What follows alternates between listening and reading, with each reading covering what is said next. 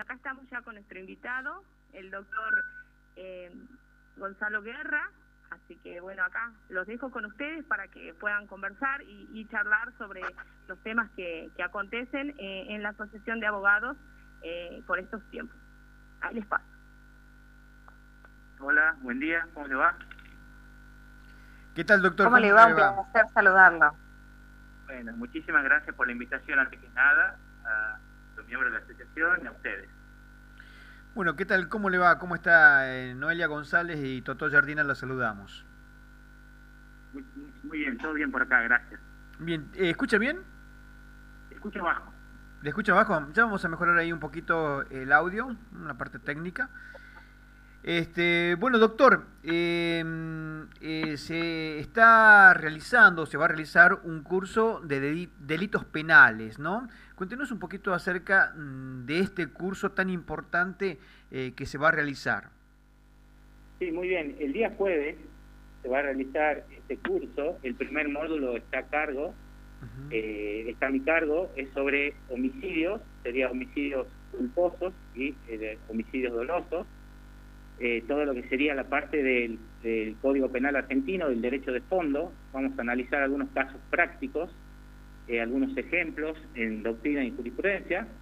Y luego una segunda parte de la charla se va a tratar todos estos sistemas nuevos que vienen de con una reforma a nivel latinoamericana, que Tucumán está siendo una de las últimas provincias eh, en adoptar estos sistemas de acusatorio de corte adversarial, con todas estas nuevas técnicas de litigación oral penal y bueno, y también hacer un análisis comparativo en lo que hace la provincia en la nueva ley que ha entrado en vigencia el primero de septiembre y ha caído en desuso el sistema anterior y ha entrado este sistema nuevo que en la ciudad de Concepción lo tenemos hace aproximadamente un año y medio.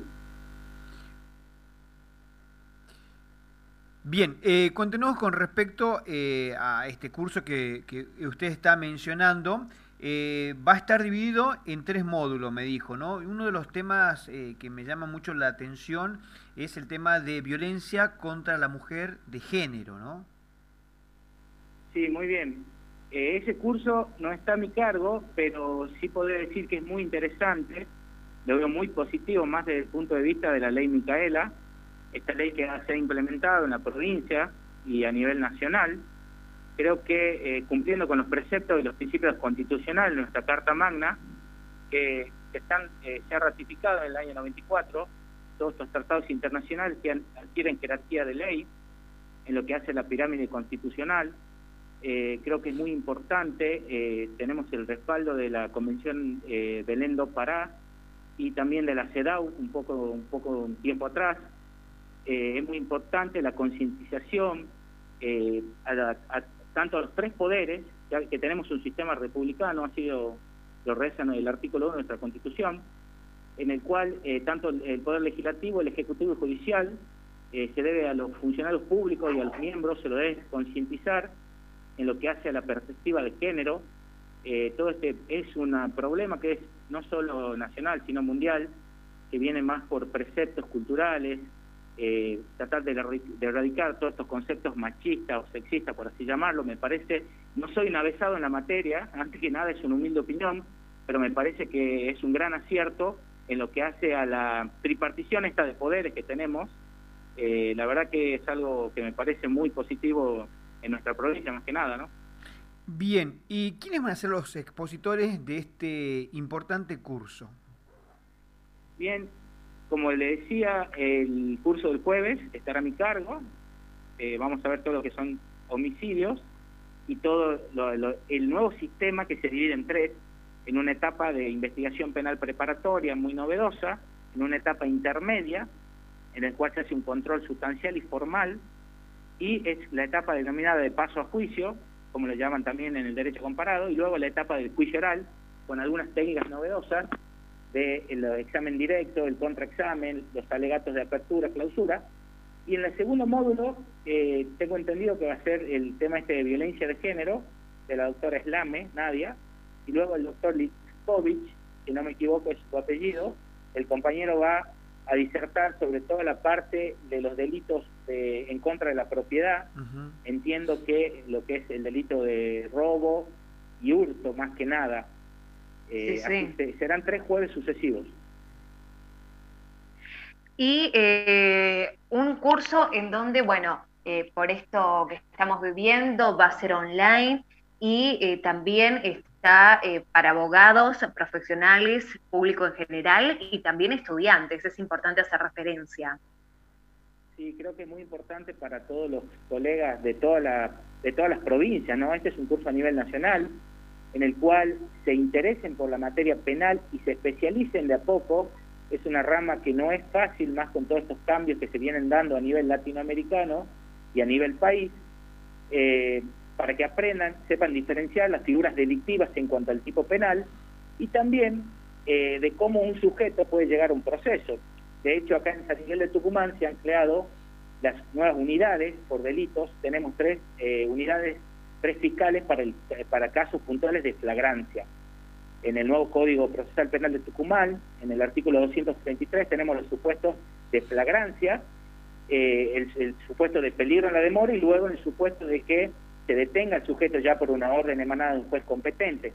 Entonces hay que saber diferenciar y hay que ver, aprender para los colegas recién recibidos más que nada, cómo se van a, eh, cómo va a llegar ese sujeto al proceso cómo se va a hacer una audiencia ahora, es todo organizado, es público, en el cual eh, se va a hacer el control de la legalidad de esa aprehensión o de esa detención, para luego el Ministerio Público, en su caso, que es el órgano acusador, va a, hacer una apertura de la investigación, va a formalizar cargo, que sería la vieja imputación de hechos del artículo 309 de la ley que, que de la 6203, que bueno, que ya está en vigencia, y luego va a tener la defensa, por su lado, la oportunidad también de dar sus argumentos.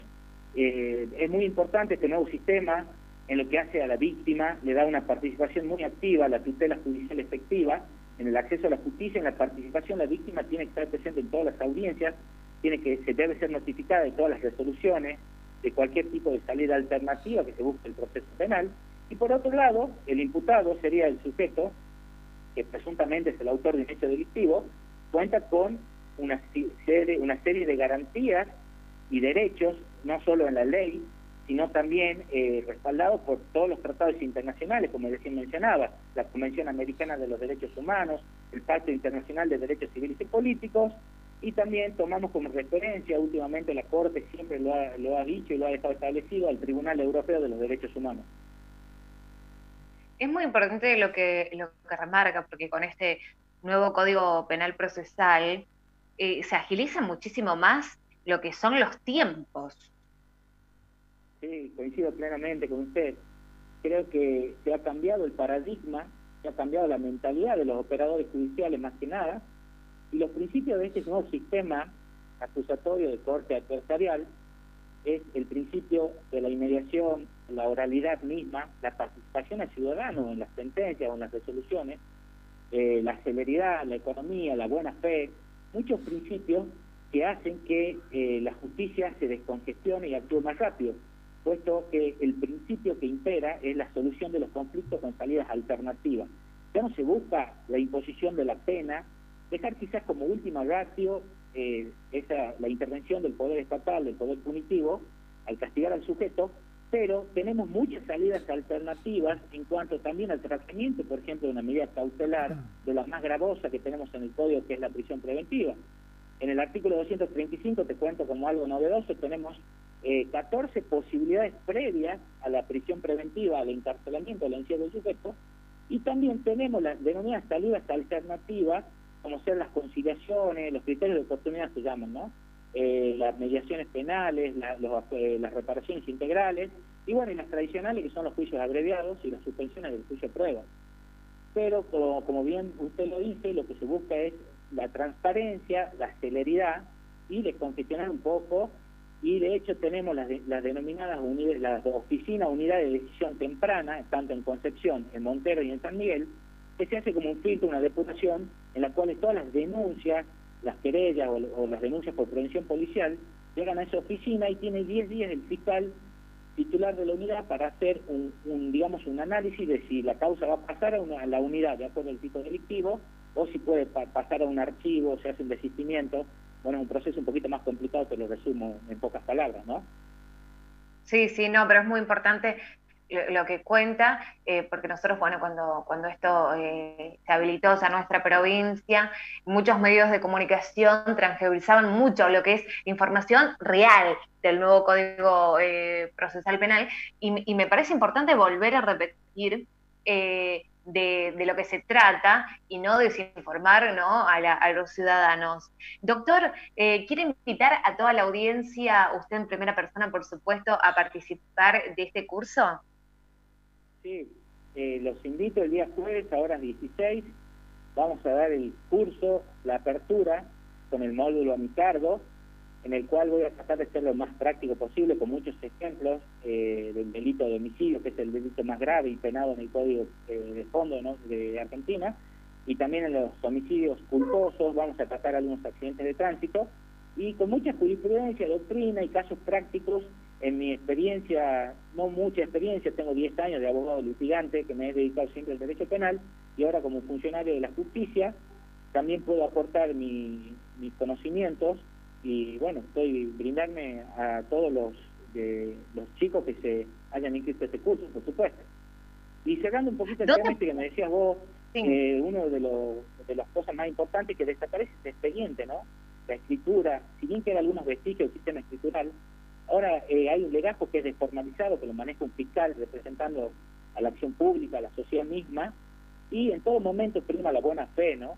Antes vos eh, llegabas a un proceso penal y si no declarabas como imputado no tenías acceso a un expediente. Ahora, automáticamente la, los abogados defensores, la defensa pública, tienen acceso al legajo desde un primer momento, hay una comunicación entre ambos ministerios, entre las partes mismas, ya sea un abogado de la defensa pública, un abogado privado. Creo que este sistema es muy positivo y bueno, encaminado, como lo decimos con los colegas, a, eh, la pandemia nos ha retrasado mucho en el tiempo, pero creo que es inminente la llegada del juicio por jurado, que otras provincias tienen implementado este sistema, de hecho en la Constitución Nacional lo tenemos tres veces nombrado, así que siempre a la expectativa y bueno, siempre actualizándonos en lo que hace a la materia del derecho penal. Así es, doctor, ha sido un placer dialogar con usted y por supuesto que nos cuente esto tan importante que se va a llevar a cabo el día jueves 10 de septiembre con la apertura de este curso eh, online a partir de las 16 horas. Ha sido un placer dialogar con usted. No, el placer es mío, muy agradecido y estoy a su disposición cuando quieran. Le mando un abrazo desde acá. Muchísimas gracias, doctor. Hasta luego. Hasta luego.